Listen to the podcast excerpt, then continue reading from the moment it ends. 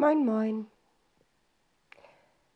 Heute möchte ich sprechen über etwas, was mich im Moment sehr berührt, und das ist die Macht des Wortes. Ich habe, glaube ich, schon mal gesagt, dass ich seit einigen Monaten bei den Toastmasters bin hier in Dortmund. Die Toastmasters sind eine internationale Bewegung der Kunst der öffentlichen Rede. Es gibt ja alle möglichen Kunstformen, Architektur, äh, Bildhauerei, äh, Tanz, Malerei etc. Und die Kunst der schönen Rede ist auch eine Kunstform. Und diese Kunstform wird bei den Toastmasters trainiert. Und die meisten, die sich dieser Bewegung anschließen, wollen ihre Redekunst deshalb trainieren, um auch Erfolg zu haben. Was ja auch stimmt.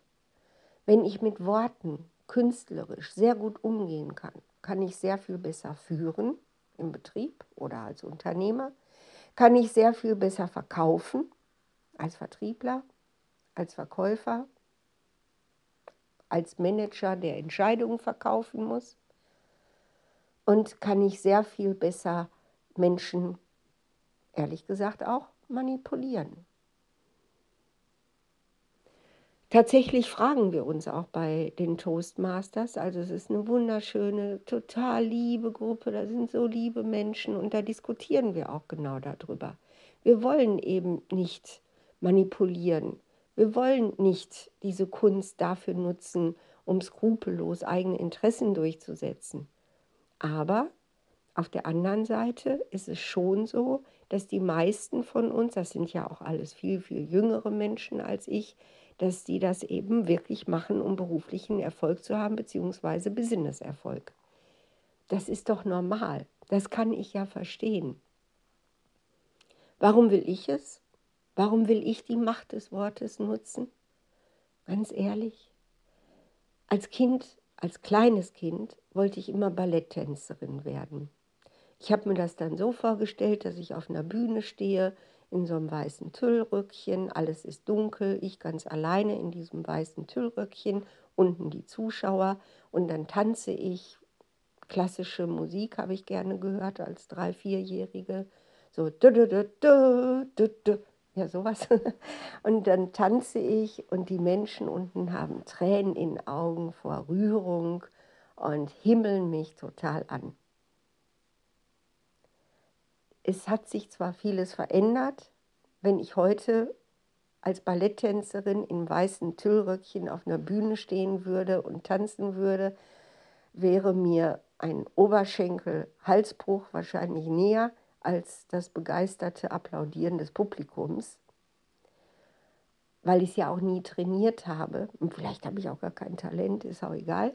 Auf jeden Fall diese Ursehnsucht im Dunkeln auf einer Bühne zu stehen und unten die Zuschauer haben Tränen der Rührung, Tränen des Lachens, Tränen der Begeisterung und Tränen der Traurigkeit. Also bei mir geht es immer um Tränen in den Augen, weil ich eine Rede halte, die sie einfach total im tiefsten Kern berührt. Das ist geblieben.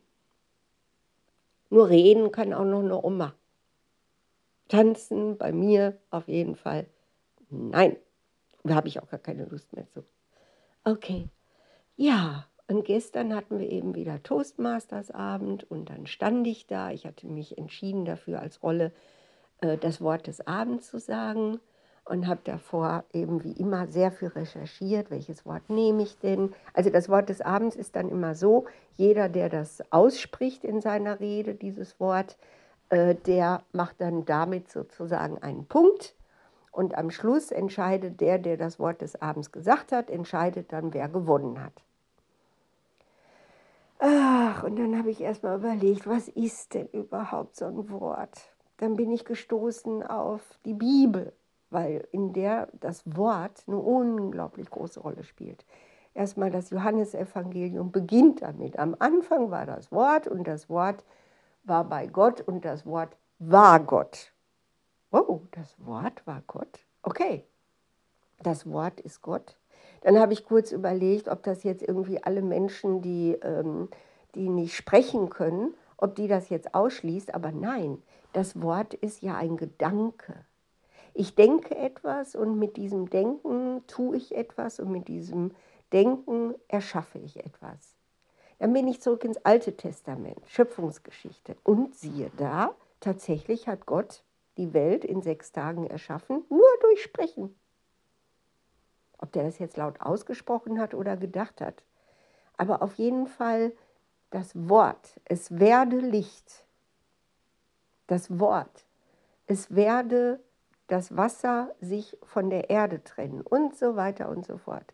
Also mit Worten hat er erschaffen und kurze Zeit danach, als dann die Schöpfungsgeschichte nochmal sich so richtig schön mit einem Zoom fokussiert auf den Garten Eden, äh, hat dann Gott sozusagen seinem Lieblingsmenschen, könnte man sagen, Adam, gesagt, er soll den Tieren Namen geben.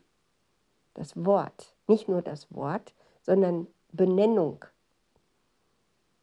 und dann habe ich mir vorgestellt, so ein Supermarkt, wo man da steht mit so einer Etikettierungsmaschine ne, und Preisschilder auf alle möglichen Produkte macht. Bitschim, bitschim, bitschim, bitschim. Und alles kriegt seinen Preis.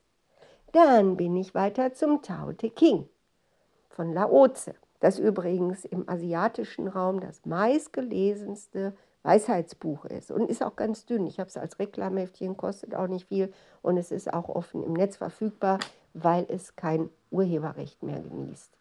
Und der erste Satz im Tao Te King ist, der Sinn, der sich aussprechen lässt, ist nicht der ewige Sinn.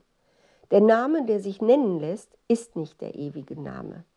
Und dann geht es so weiter, wo er sagt, in dem Moment, wo alle Menschen sich darauf einigen, was schön ist, wenn auf Erden alle das Schöne als schön erkennen, so ist dadurch schon das Hässliche gesetzt. Wenn auf Erden alle das Gute als gut erkennen, so ist dadurch schon das Nicht-Gute gesetzt.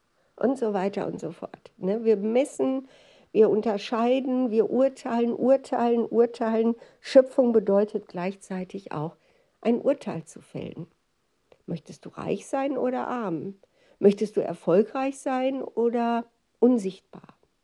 Möchtest du Anerkennung oder möchtest du einfach nur deine Ruhe? Und so weiter und so fort.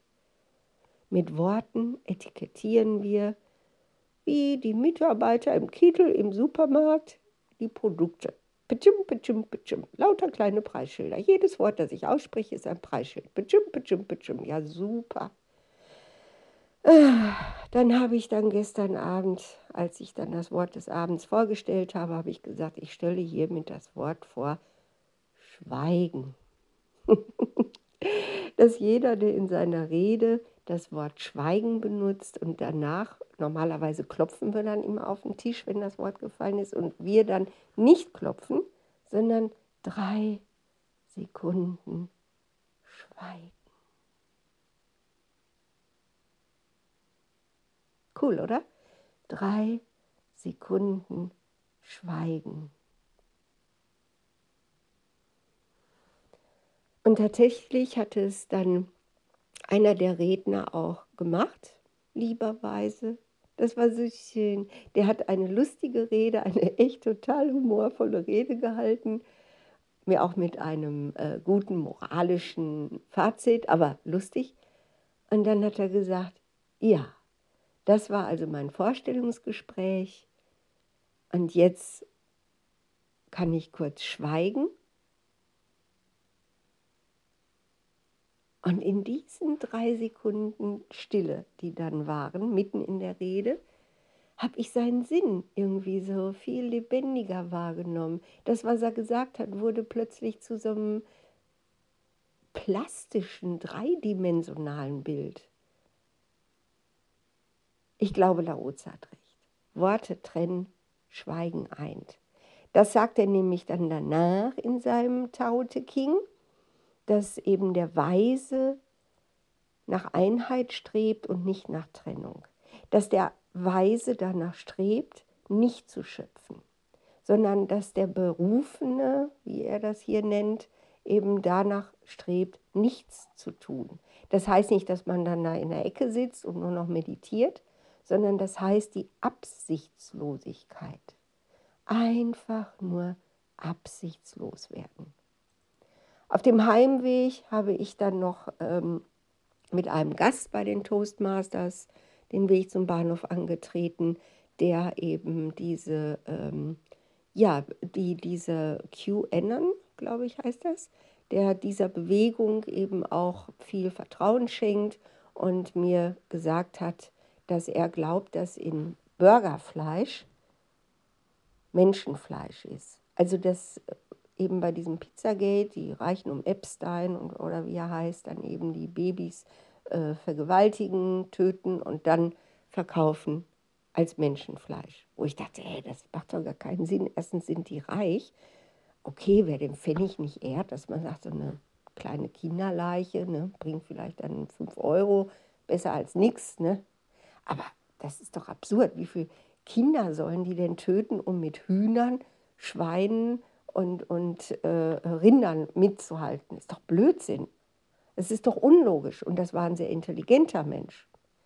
Aber diese ganze Etikettierung, die ja heute in einem Überschwang da ist, mit diesen ganzen Medien, diese ganzen Worte, diese ganzen Botschaften, diese Botschaften, die auch Worte sind, die noch nicht mal durch Wörter, sondern durch, durch visuelle Botschaften ausgedrückt werden. Bilder, Videos. Ne? Es ist ja so viel. Geht mal zu TikTok und guckt da mal durch. Bejum, bejum. TikTok ist ja wie so ein Spielautomat, wo dann immer irgendwie klickt man, ne? beziehungsweise man muss ja noch nicht mal klicken, man muss nur scrollen und bejum, bejum, bejum, bejum. Sechsmal verloren, einmal, yeah, lustiges Video. Wir sind so totgeschlagen von Etikettierung, von Worten. Und ich glaube tatsächlich, das Einzige, was hilft, um aus diesem Übermaß rauszukommen, ist Schweigen. Schweigen und Absichtslosigkeit. Einfach alles hinnehmen, einfach es gönnen können, egal ob jemand eben auch ja, so einer Bewegung eben vertraut oder zumindest das in Erwägung zieht, dass sie recht haben, oder ob jemand in seinem jugendlichen Ärgernis, das er hat, dass er nicht genug Anerkennung kriegt, dass er sich nicht genug austoben kann, dass er sich langweilt, bla bla bla, eben dann Bock darauf hat,